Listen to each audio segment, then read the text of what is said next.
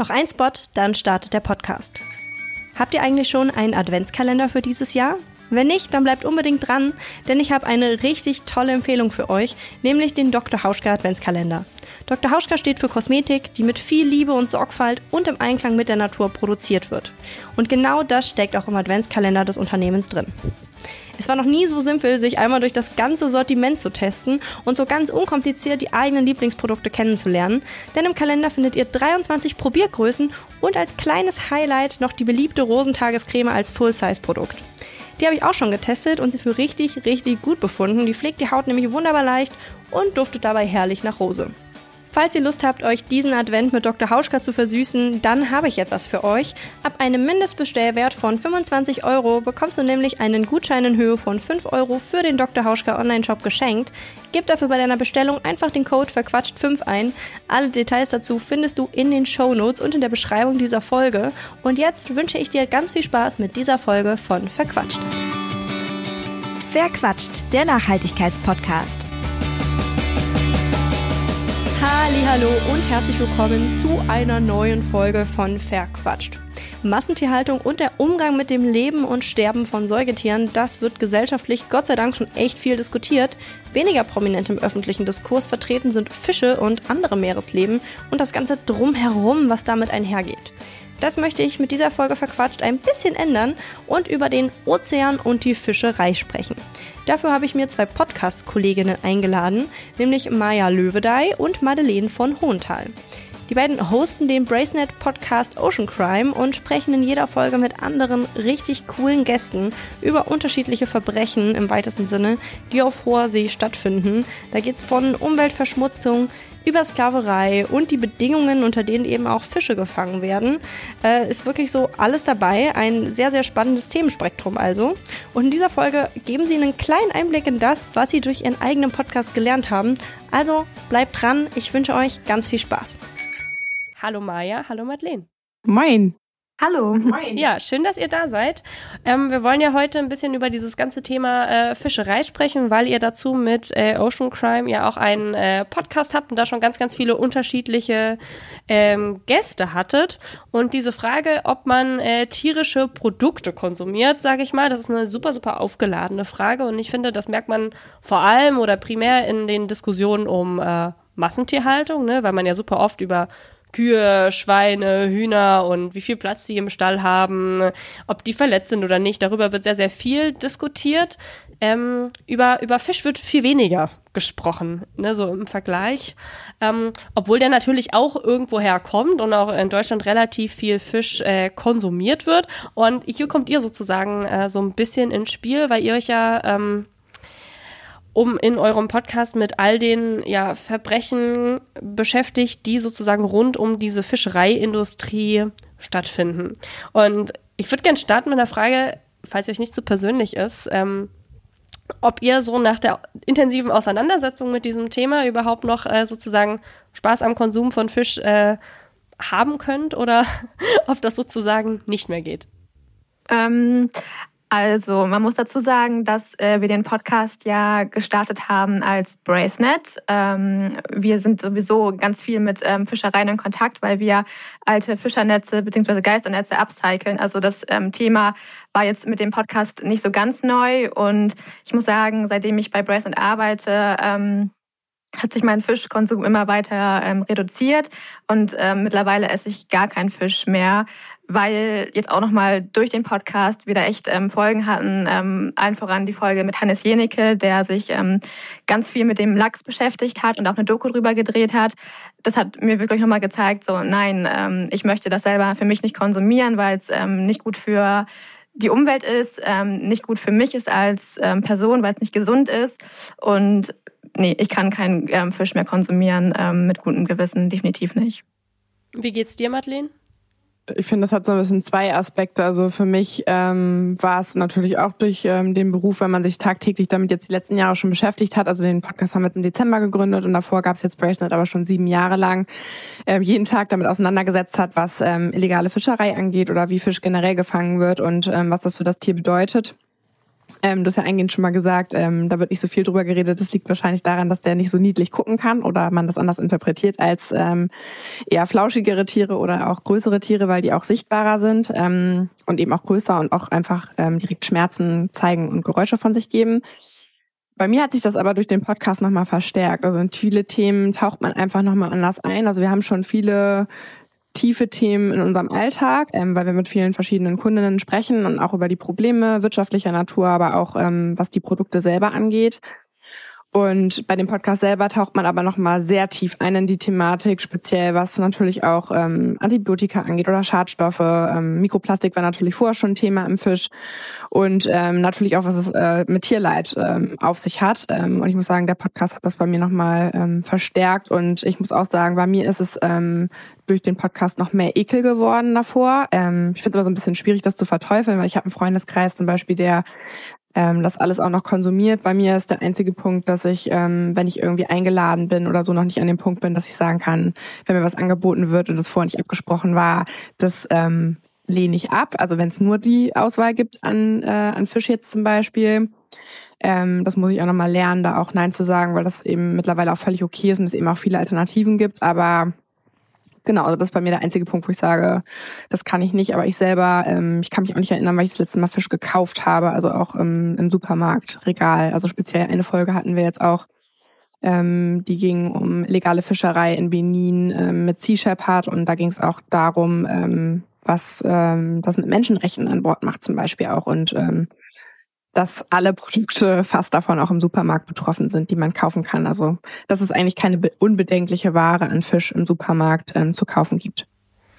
Das ist ein äh, super, super spannender Punkt irgendwie, ne? Weil man ja trotzdem, also ich kenne auch ganz, ganz viele Leute, die noch äh, selber Fisch konsumieren und die versuchen dann natürlich irgendwie die, ich sag mal, äh, beste Alternative zu finden. Jetzt hast du gerade schon so ein bisschen das Fazit vorweggenommen.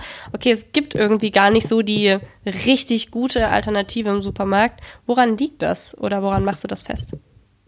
Mm, also mit dem Hintergrundwissen, was wir jetzt haben, also es gibt so einen Fischguide zum Beispiel von ähm, von äh, verschiedenen NGOs ähm, oder einer besonders großen NGO, den äh, geben wir mal mit, den kannst du noch mal mit verlinken, wo man dann sieht auch, was ähm, die Fischerei selber äh, damit zu tun hat. Und dass eben auch ähm, ja Überfischung einfach ein Riesenproblem ist. Das ist ein großes Problem, dass der Fisch eben mit Mikroplastik versetzt ist. Und ich glaube mittlerweile es ist, die Aussage ist falsch, es gibt keine richtig gute Alternative. Ich finde, mittlerweile gibt es einige gute Alternativen, also in Form von Fischersatz. Ähm, das ist ja auch immer eine Frage, ob man das halt eben auch möchte, also das Ersetzen.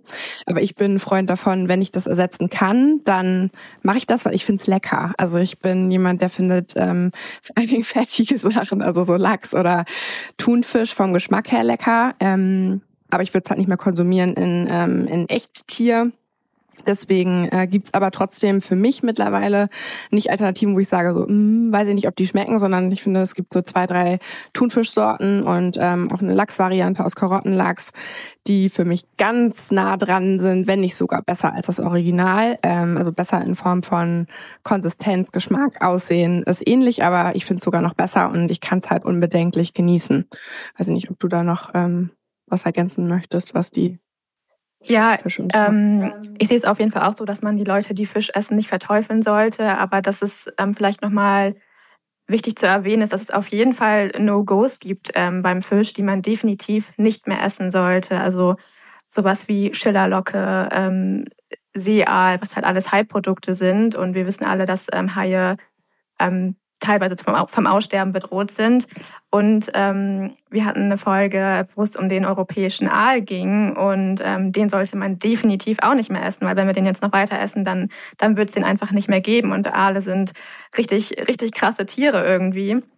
Also ähm, ja, man, man muss sich einfach als ähm, Verbraucher in extrem damit auseinandersetzen und diese Siegel ähm, reichen dann nicht aus. Man muss da wirklich hinter die Fassade gucken, sich mit Fangmethoden auseinandersetzen, mit den einzelnen Fischereien und die Siegel geben da nicht wirklich Ausschluss. Die reichen nicht, definitiv nicht. Aber es ist nicht so kompliziert, wie es klingt, finde ich. Finde im ersten Moment ist es immer so, oh Gott, jetzt muss ich irgendwie neben meinem eigenen Leben und meinen eigenen Problemen, die ja gerade momentan auch nicht weniger werden, auch ähm, in so einer Zeit wie jetzt aktuell, ähm, gibt so einen Podcast wie uns oder dein zum Beispiel, die ähm, über solche Sachen schon mal aufklären, was man nebenbei irgendwie ähm, on Fleek hören kann. Ähm, es gibt aber auch gute Dokumentationen, ähm, die ähm, wir auch nochmal rüberschicken, falls du die ähm, nicht sowieso schon auf dem Schirm hast, die man sich dazu angucken kann, ähm, die man mal eben zwischendurch, ähm, ja, leichte Kost ist es nicht, aber sich angucken kann und die mega interessant sind. Und ich finde es auch mega spannend, sich mit den Themen auseinanderzusetzen ähm, und wo man dann darüber lernt und den Konsum äh, so ein bisschen hinterfragt. Also ich finde, das gilt aber generell bei allem. Also das finden wir, glaube ich, beide, ähm, dass man generell den gesamten Konsum so ein bisschen mehr hinterfragen sollte. Also was kaufe ich, wo kommt das her, ähm, wo wird's produziert, ähm, machen ja aber die meisten Konsumenten ja auch schon. Das heißt, okay, ihr schickt mir dann später diesen Guide. Ich packe den auf jeden Fall in die Show Notes und in die Beschreibung der Folge. Das heißt, für all diejenigen, die sich dann ein bisschen informieren wollen darüber, äh, welche Fischarten kann man überhaupt noch guten Gewissens essen, aus welcher Fangform sollten die kommen. Sowas steht da ja wahrscheinlich drinne. Ich meine, ich hätte, bin auch über so ein Ding gestolpert. Ähm, packe ich in die ähm, Beschreibung der Folge, wie gesagt, und in die Show Notes. Jetzt hatten wir ja schon gerade so ein bisschen angeschnitten, dieses äh, Thema Siegel und dass die gar nicht so, ähm, aussagekräftig bzw. hilfreich oder sonderlich nachhaltig sind. Ähm, gibt es denn Siegel oder so Initiativen, es gibt ja auch sowas wie Follow Fish oder so, ähm, die ihr empfehlen könnt? Mm. Wir haben eine Pause gemacht. eine, eine klare Empfehlung. Nein, Nicht. nee. Ähm, also es gibt auf jeden Fall Siegel, die besser sind als andere Siegel und ähm, bessere Anforderungsprofile haben, sage ich mal. Es gibt ein Siegel, ähm, Bioland heißt das, ähm, was sehr gut eigentlich ist. Allerdings ähm, hat gerade, es gibt keinen Fisch ähm, mit dem Bioland-Siegel zu kaufen, weil scheinbar kein Fisch dieser oder keine Fischerei diese Anforderungen erfüllt. Ähm, bei Bioland ist es nämlich zum Beispiel so, dass ähm, Wildzucht komplett ablehnt und ähm, dann Aquakultur bejaht, aber nur dann, wenn die Fische in den Teichen ähm, sich eben von, von eigenen äh, bereits vorhandenen Nährstoffen in diesem Teich ähm, ernähren können. Ähm, und ja, da gibt es aktuell leider keinen Fisch zu kaufen, der das irgendwie erfüllen kann. Es gibt halt super viele Siegel. Wir sind auch prinzipiell nicht gegen Siegel, weil die ähm, VerbraucherInnen natürlich trotzdem eine Richtung geben, dass da was passiert und dass eine Aufmerksamkeit darauf gelenkt ist. Und das passiert ja auch immer mehr. Also Siegel sind ja auch immer mehr unter Beschuss. Das heißt, die entwickeln sich ja auch immer weiter. Das heißt, ich würde jetzt auch nicht sagen, Siegel, was heute oder gestern ähm, vielleicht äh, nicht zu oder dem nicht zu vertrauen ist, ist vielleicht in fünf Jahren oder in zwei Jahren vielleicht trotzdem eine Instanz, an die man sich halten kann. Ich glaube, wichtig ist, dass man sich an unabhängige Siegel hält, also wo keine Interessenvertretung, zumindest auch konzernmäßig dahinter steht. Ich glaube, das kann man sich schon denken, wenn da irgendwie Firmen dahinter stehen, die das gegründet haben, ähm, um das auf ihre Packung sogar selber draufdrucken würden. Also das kennt man ja, wenn man im Supermarkt steht, im als wir uns erstmal mit Siegeln beschäftigt haben, hat man manchmal auf einer ähm, Packung Thunfisch irgendwie ähm, vier, fünf Label drauf und denkt dann als Verbraucher natürlich, logischerweise, das muss ja gut sein. Also die haben ja so viel Siegel, die sind approved, aber wenn man das mal hinterfragt, ist eigentlich eine ganz einfache Milchmädchenrechnung. Ähm, das darf man, glaube ich, nicht mehr sagen, ich ewig nicht mehr gesagt, nehme ich nochmal zurück, ähm, dass man ähm, wenn man das hinterfragt, ein Siegel anfragt. Also wir hatten eine Zeit lang, da sind wir jede Woche von irgendeiner Firma angefragt worden, die uns ein Siegel geben wollte. Und wir erstmal, ja, Deutschland, da brauchen wir ein Siegel, die Leute glauben da dran. Ähm, und die müssen ja bestätigen, was wir so toll machen. Und dann haben wir aber gemerkt, dass die Leute uns das halt nur verkaufen. Also das ist dann so, zahlt uns 20.000 Euro im Jahr. Das ist natürlich auch bei allen Siegeln unterschiedlich, muss man dazu sagen. Ähm, dafür ähm, schicken wir euch das Siegel zu und ihr könnt es auf eure Webseite packen. Dazu müsst ihr uns hier diesen Fragebogen ausfüllen. Check, check, check, check, check. Ihr alle Punkte erfüllt und dann dürft ihr dieses Siegel nutzen. Das ist natürlich absolut nicht repräsentativ. Ähm, und es gibt, also man kann sich ja vorstellen, wenn das halt geprüft wird, kostet das Geld. Das heißt aber auch nicht, dass jedes Siegel, was generell teuer ist, erstmal ein vertrauenswürdiges Siegel ist, weil wie soll denn jemand deine ganzen Prozesse, die du selber lenken kannst aus deiner Firma, ähm, hinterfragen können. Also dazu müsste ja jemand eigentlich in deinem Unternehmen arbeiten, auch über einen längeren Zeitraum, um Prozesse zu verstehen und auch bei der Fischerei, um dabei jetzt zu bleiben, auch auf Schiffen mitfahren, ähm, den Fang mit begleiten und das kann ja keiner leisten. Also das ist ja ganz klar, dass das absolut nicht äh, funktioniert. Wir hatten ein Beispiel, ähm, ich möchte das Siegel jetzt nicht nennen, weil ich es generell nicht schlecht finde, aber wir hatten einen ähm, Händler, der unsere Produkte mit Merch bedrucken sollte. Und dann ging es um ein Siegel, was relativ bekannt ist in Deutschland, ähm, ob wir das auch haben wollen würden. Wir müssten es aber nochmal wieder kaufen. Also der ähm, Händler hatte das in seiner, ähm, in seiner Lieferkette integriert und hat es auch gekauft. Und jeder Händler muss quasi dieses Siegel kaufen und diese Punkte erfüllen, die das Siegel eben voraussetzt. Und dann sagte der aber auch, weil wir das halt als Bracenet ähm, dann wieder sehr genau hinterfragt haben, ähm, was bedeutet das denn? Also wie wird das kontrolliert? Und dann meinte der ähm, in einem Nebensatz, na ja, wenn jetzt jemand kommt, dann schließen wir die Lackfarben natürlich dann weg, die da nicht reinpassen. Also das ist halt eine ganz klare Aussage. Ähm, natürlich macht das jeder so. Also du kannst gar nicht generieren oder leisten, ähm, dass du nur Biofarben zum Beispiel anbietest. Also wenn du zum Beispiel davon äh, gut leben möchtest und ähm, verschiedenste Produkte anbieten möchtest. Also du musst es halt anders aufziehen und es muss natürlich auch eine Käuferschaft da sein. Aber das nur als Beispiel. Also es ist ähm, ja nicht möglich, bis ins Detail in jede Firma logischerweise reinzugucken.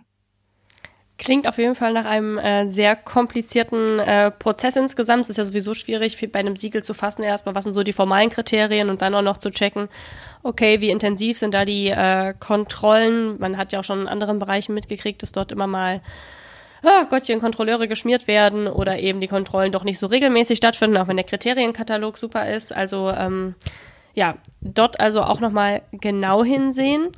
Lasst uns mal über eure äh, Folgen sprechen. Äh, Maya hatte ja vorhin schon die Folge mit Hannes Jennecke äh, so ein bisschen äh, angeteasert, in der es um Lachs geht. Das ist ja ein sehr äh, beliebter Fisch in Deutschland, würde ich sagen. Zumindest ist das mein Eindruck. Ich war tatsächlich selber bis auf Fischstäbchen noch nie die große Fischesserin. Deswegen, äh, ich kann das überhaupt nicht äh, nachfühlen, was da irgendwie gerade beliebt ist. Aber ähm, ich glaube, ich glaube, Lachs ist schon so ein Ding, findet man auch häufiger mal auf irgendwelchen äh, Buffets und ihr teasert ja sozusagen an, dass in der Folge eine große Marketinglüge aufgedeckt wird. Was ist denn das Problem mit Lachs? Oh, viel, vieles. okay, fangen wir an. Äh, ja, wir, was ist denn wir ein Problem mit Lachs? Ja. Also die Marketinglüge ist ja, also Lachs ähm, wird beworben damit, dass es sehr gesund ist, ähm, proteinreich, was sicherlich auch ist, aber ähm, es ist so ein, so ein Lifestyle-Produkt. Also man holt sich eine Bowl mit Lachs, man holt sich ähm, Sushi mit Lachs und alle denken, sie tun ihrem Körper damit etwas Gutes. Ähm, und das an sich ist schon mal eine, eine Marketinglüge, weil das ähm, Stand jetzt einfach nicht so ist. Also ähm, Lachs aus der Wildzucht ähm, ist nicht gut, ähm, weil eben damit der Lachsbestand ähm, leer gefischt wird. Und Lachs aus der Aquakultur ist nicht gut, weil dort eben mit Antibiotika gearbeitet wird. Die Lachse sind ähm, krank.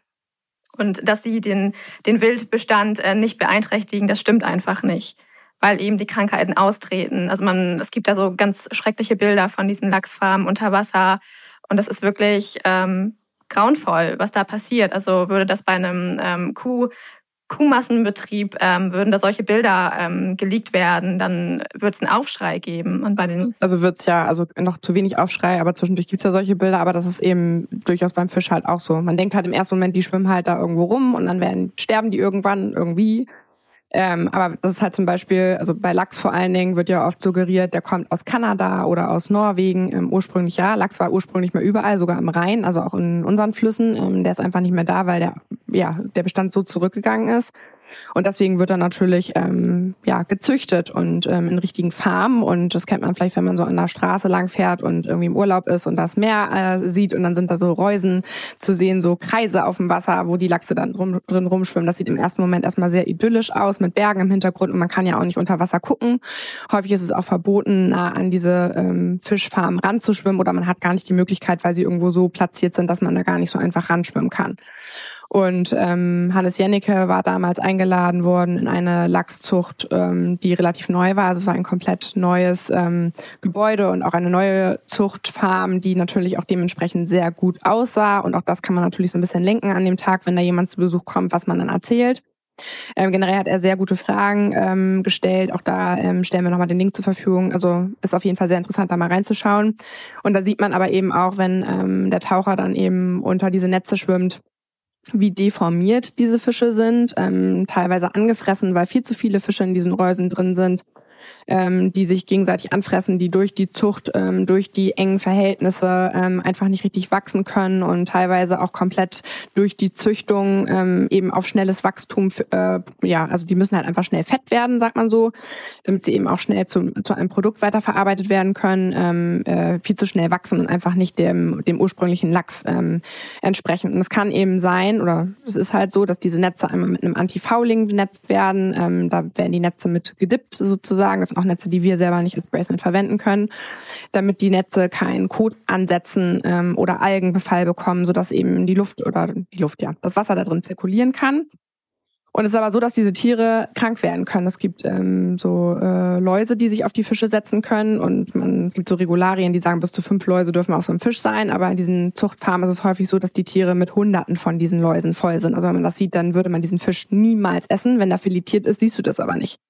Oder dass die Fische einzeln aus dem Becken abgepumpt werden und ähm, eine Spritze mit Antibiotikum bekommen, manuell. Oder in ein Becken gelassen werden, wo ähm, Pestizide drin sind, die in einen Pestizide ist, glaube ich, das falsche Wort. Pestizide sind, glaube ich, in der Luft, aber Medikamente ins Wasser gegeben werden, wo die Fische durchgeschleust werden und natürlich auch mit diesem Wasser wieder ins Wasser geleitet werden, weil du kannst ja nicht den Fisch so reinigen, wieder, dass er wieder ins Becken geleitet wird, nachdem er eben mit diesen Medikamenten ausgesetzt ist. Das heißt, es geht auch in unser Grundwasser oder ins Meerwasser rein.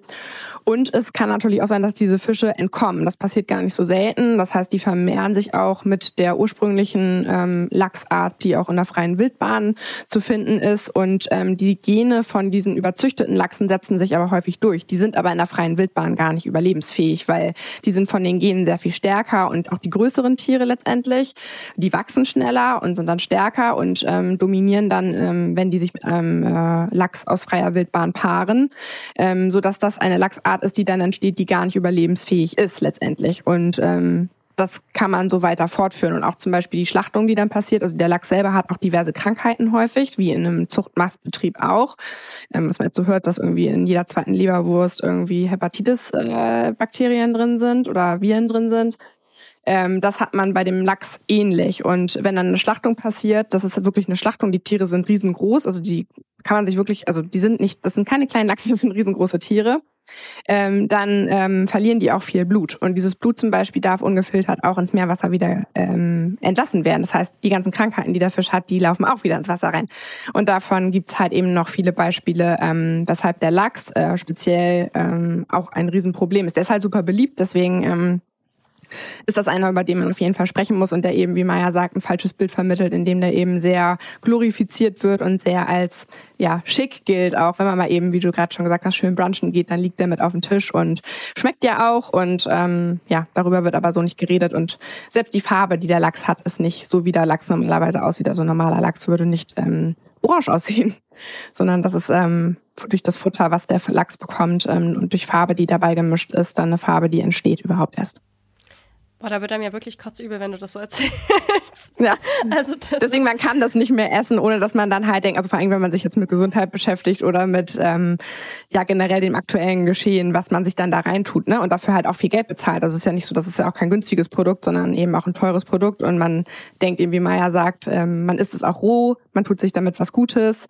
Ähm, es wird ja sogar auch suggeriert von Ärztinnen, ähm, äh, zum Beispiel in der Schwangerschaft viel Fisch zu essen, äh, egal welcher Form von Fisch und das tut man sich halt dann damit rein. Ne? Also das ähm, ja äh, kann man dann generell hinterfragen. Aber genau, das muss halt jeder für sich selber äh, entscheiden. Generell sind wir natürlich jetzt nicht äh, ähm, erhobenen Zeigefinger unterwegs und sagen jetzt du du du darfst keinen Lachs essen oder wenn ich mit jemandem am Tisch setze, äh, sitze, dann sage ich so, äh, das kannst du aber gar nicht essen. Aber versucht da schon so ein bisschen drauf aufmerksam zu machen, dass man sich dafür vielleicht interessiert. Ja, es ist total äh, krass, vor allem auch, weil ich immer das Gefühl habe, so die Aquakultur, die wird so als äh, positive Gegenentwurf zum Teil irgendwie zu diesem, äh, gerade auch zu, äh, zu, dieser Hochseefischerei, wo die ganzen Fischbestände weggefischt werden. Und das ist ja sozusagen die, die bessere Form, weil das ja so geschlossen ist vom System her und man nicht irgendwie die natürliche ähm, Flora und Fauna aus dem Gleichgewicht bringt, aber gerade wenn du jetzt auch sagst, okay, da wird halt das äh, Blut zum Teil mehr ausgekippt und ähm, man verursacht halt trotzdem äh, Masses of Tierleid so ungefähr, dann ähm, ist das ja nicht unbedingt eine ja, Verbesserung in dem Sinne, sondern äh, vielleicht sogar das Gegenteil, weil die Tiere halt ein, ja dazu noch beschissenes Leben haben irgendwo. Ja, genau. Also über Tierleid haben wir jetzt noch gar nicht da gesprochen. Also was das bedeutet, für so einen Fisch abgesaugt zu werden, in irgendein Becken gepresst zu werden oder per Hand gespritzt zu werden und dann wieder zurückgelassen zu werden oder die ganze Zeit irgendwelche Parasiten auf sich sitzen zu haben. Das sind natürlich auch Sachen, die, ähm, ja, also braucht man nicht drüber reden, äh, für den Fisch ähm, traumatisierend sind. Eine andere Folge, die ihr gemacht habt und die ich sehr cool fand äh, und die wir vorhin lustigerweise, ich finde das voll cool, dass ihr die von selber schon so angeschnitten habt, das ist die mit äh, Sea Shepherd. Ähm, in der geht's ja äh, ganz, ganz grob gesagt und vereinfacht um äh, illegale Fischerei. Und ähm, Madeleine, du hattest ja auch schon angeteasert, ein Problem, das illegale äh, Fischerei verursacht, ist eben, dass äh, viele Menschen, also Menschenrechte in äh, ja unter, auf unterschiedliche Art und Weise ähm, verletzt werden. Warum ist das vor allem bei illegaler Fischerei der Fall? Ähm, bei illegaler Fischerei eben, weil es da keine Kontrollen gibt ähm, und quasi ges also gesetzlos ist. Ähm, die Flotten fahren häufig unter ähm, anderen Flaggen, ähm, wo es eben ja keine wirklichen Regularien gibt. Und ähm, was da passiert, das ist wirklich ähm, Sklaverei. Also ähm, wir haben auch noch eine andere Folge, ähm, die sich auch um dieses Thema ähm, dreht, wo es auch um ein, ähm, eine Flotte gibt, äh, um eine Flotte geht, ähm, wo Fischer sind, ähm, die da letztendlich, wo letztendlich auch welche sterben, weil die ähm, so verzweifelt sind und versuchen ähm, wegzuschwimmen, die da festsitzen auf einem illegalen Trawler. Ähm, man weiß halt manchmal gar nicht, wo, also die Leute, also das Problem ist halt, dass Menschen aus ähm, meistens bestimmten Regionen der Welt ähm, auf Schiffen anheuern, weil sie da eben bezahlt werden, ihre Familien in ihrem Heimatland ähm, finanzieren können und sie erstmal denken, ich äh, gehe einem Job nach, der gut bezahlt ist, ich bin in der Welt unterwegs, komme irgendwann wieder zurück. Und ähm, häufig passiert es aber tatsächlich eben, wie Maya schon gesagt hat, unter unterschiedlichen Flaggen, wo man sich dann rauszieht aus Rechtsstaaten und äh, Verurteilungen, dass diese Leute auf den Schiffen gefangen gehalten werden unter den widrigsten Verhältnissen, die man sich vorstellen kann. Also ähm, menschenunwürdig, also was Hygiene angeht, was Versorgung angeht an Lebensmitteln oder auch an äh, Wasserversorgung. Äh, teilweise müssen sie das sogar selber zahlen von dem Gehalt Gehalt, ähm, was ihnen vorher nicht erzählt wird. Und ähm, das kann so passieren, dass äh, man denkt ja, sonst geht doch halt runter vom Schiff. Ähm, so einfach ist es nicht. Man, hat da draußen keinen Empfang. Also man kann auch nicht einfach irgendjemand anrufen und es muss hier auch irgendwie jemand helfen, es muss jemand finanzieren. Deswegen gibt's auch ähm, unter anderem NGOs, ähm, die da sich für einsetzen. Aber diese Menschen sind dann an Bord, äh, müssen ihrer Arbeit nachgehen, werden misshandelt und auch gefoltert unter anderem, ähm, damit sie ihre Arbeit ausüben. Die haben also gar keine andere Wahl und ähm, kommen von diesen Schiffen nicht runter, weil diese Schiffe sind immer auf dem Meer. Das heißt, es gibt ähm, ein Mutterschiff und das wird immer wieder, ähm, es gibt Schiffe, Tankschiffe, die rankommen, die das Schiff betanken. Es gibt Schiffe, Kühlschiffe, die, die den Fisch abholen, der gefangen wurde, sodass das Schiff immer autark auf dem Meer sein kann. Es muss nicht an Land fahren. Das heißt, die haben haben gar, gar keine Möglichkeit, ähm, runterzukommen und in ganz seltenen Fällen mal die Möglichkeit, einen Hilferuf ähm, loszulassen. Und der muss ja dann auch über die Social-Media-Kanäle oder in die richtigen Hände geraten, dass dann eine, ähm, eine NGO oder jemand ähm, helfen kann oder auch eine Familie weiß, an welche Stellen sie treten muss, damit dieser Person oder diesen Personen geholfen wird.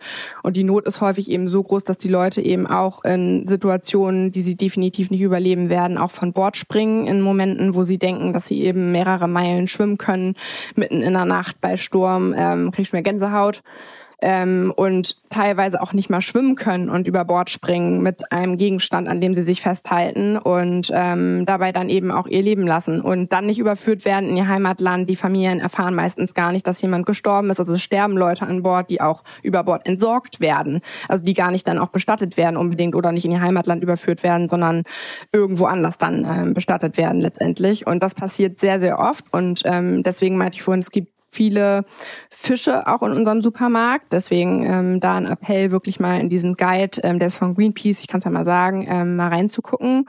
Ähm, welcher Fisch kommt woher? Ähm, was bedeutet das? Ähm, was für eine Lieferkette steckt dahinter? und ähm, dann eben zu gucken, äh, inwiefern man das wirklich auch nachvollziehen kann und dann für sich zu entscheiden, äh, möchte ich den Fisch konsumieren oder eben nicht und das dann eventuell nicht unterstützen, weil, das ist Fakt, ähm, viele Fische, die in unserem Supermarkt sind, zwischen denen man wählen kann, sind von Sklaverei, Menschenhandel und ja, Menschen, die gefoltert werden, betroffen. Da, dazu vielleicht noch, ähm, da stellt man sich jetzt vielleicht die Frage, wie kann denn das sein?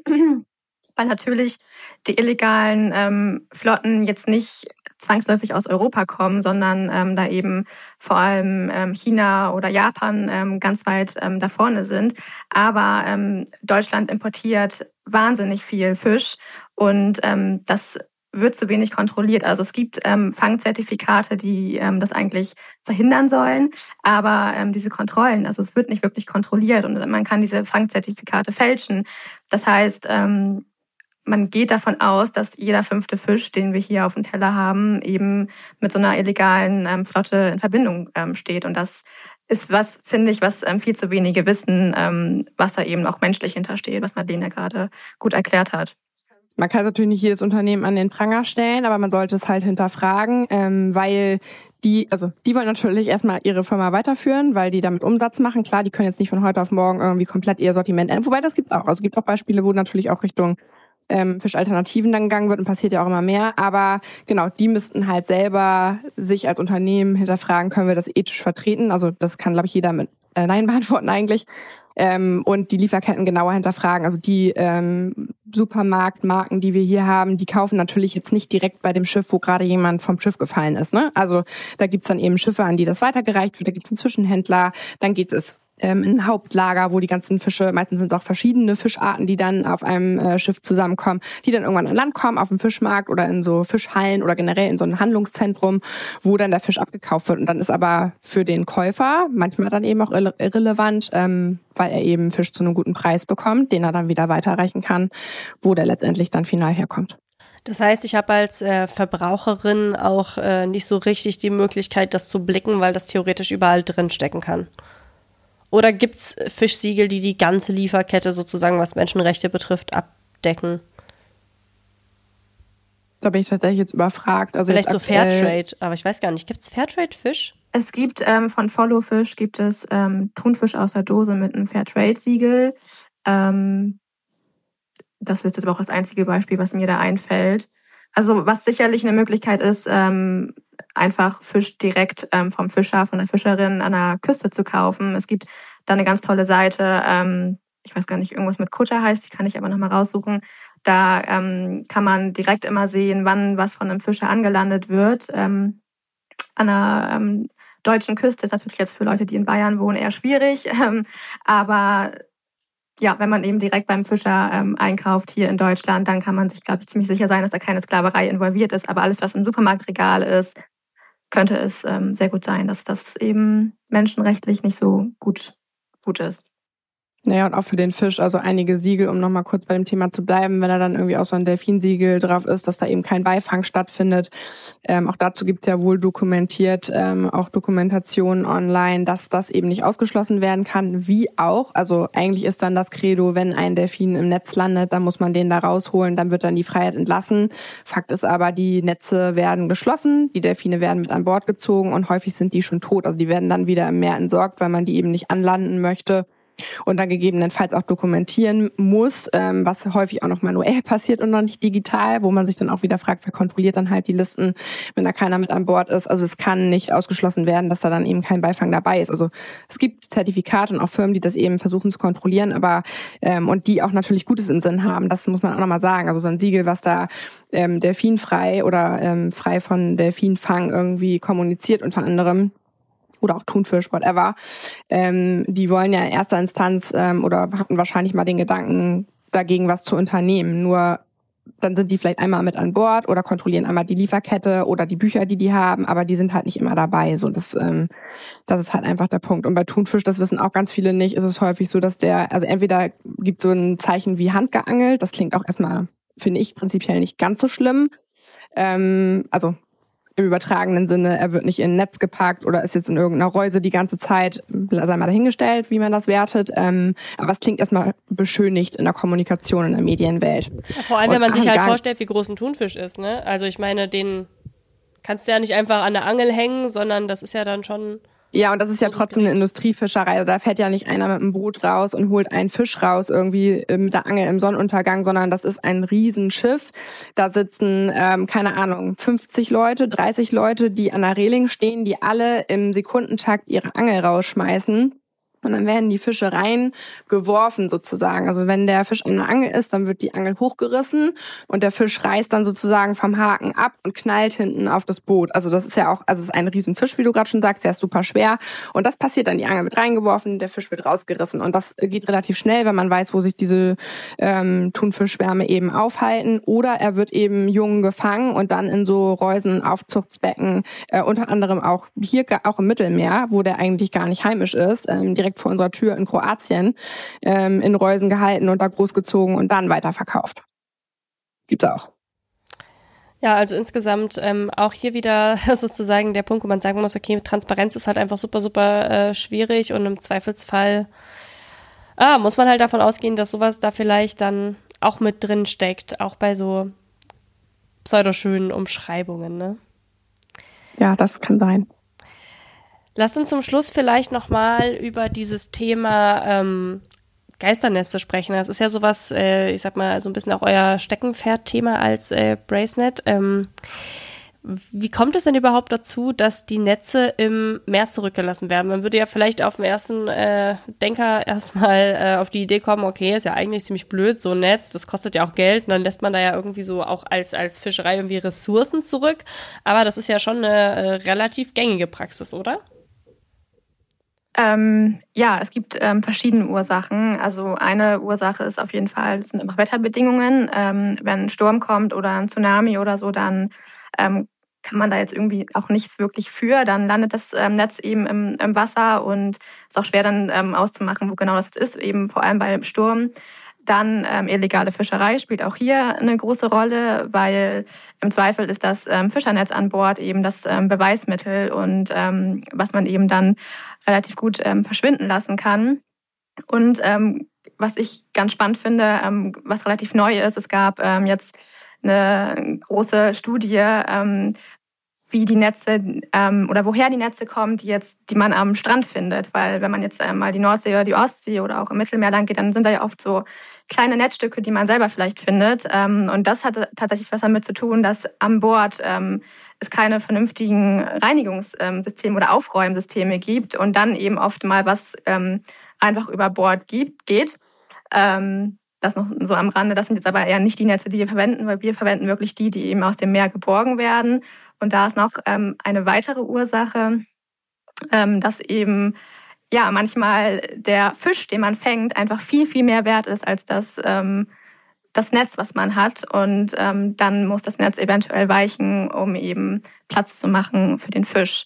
Und auch da spielt ja letztendlich ähm, das System ähm, an Bord eine Rolle. Und da müsste es eigentlich ähm, Änderungen geben. Müssten die Flotten müssten entweder größer werden oder es muss da klare Regularien geben, wie man das aufräumt, wie man es sortiert. Ähm, ja, das sind so die, die Hauptgründe. Und ähm, wir versuchen da eben gegen anzukämpfen mit unseren Partnerorganisationen Healthies und Ghost Diving die ähm, Tauchteams ähm, weltweit haben, die das eben ehrenamtlich machen ähm, und rausfahren am Wochenende bei gefährlichen Tauchaktionen und diese Netze eben bergen und ähm, dann ähm, ja ähm, die große Gefahr ähm, beseitigen, weil die Netze natürlich das machen, wofür sie designt worden sind. Sie fischen unter Wasser weiter und unzählige Meerestiere sterben da jeden Tag dran.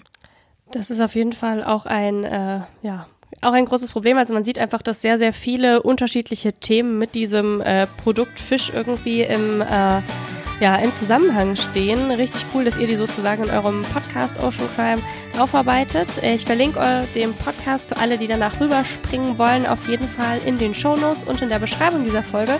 Und danke euch beiden, dass ihr hier zu Gast wart. Vielen Dank für deine Zeit. Tschüss. Dankeschön. Tschüss. Das war's bei Verquatscht. Mehr Informationen zu den GesprächspartnerInnen findet ihr in der Beschreibung dieser Folge.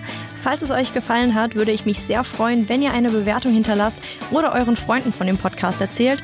Und damit hoffentlich bis zum nächsten Mal.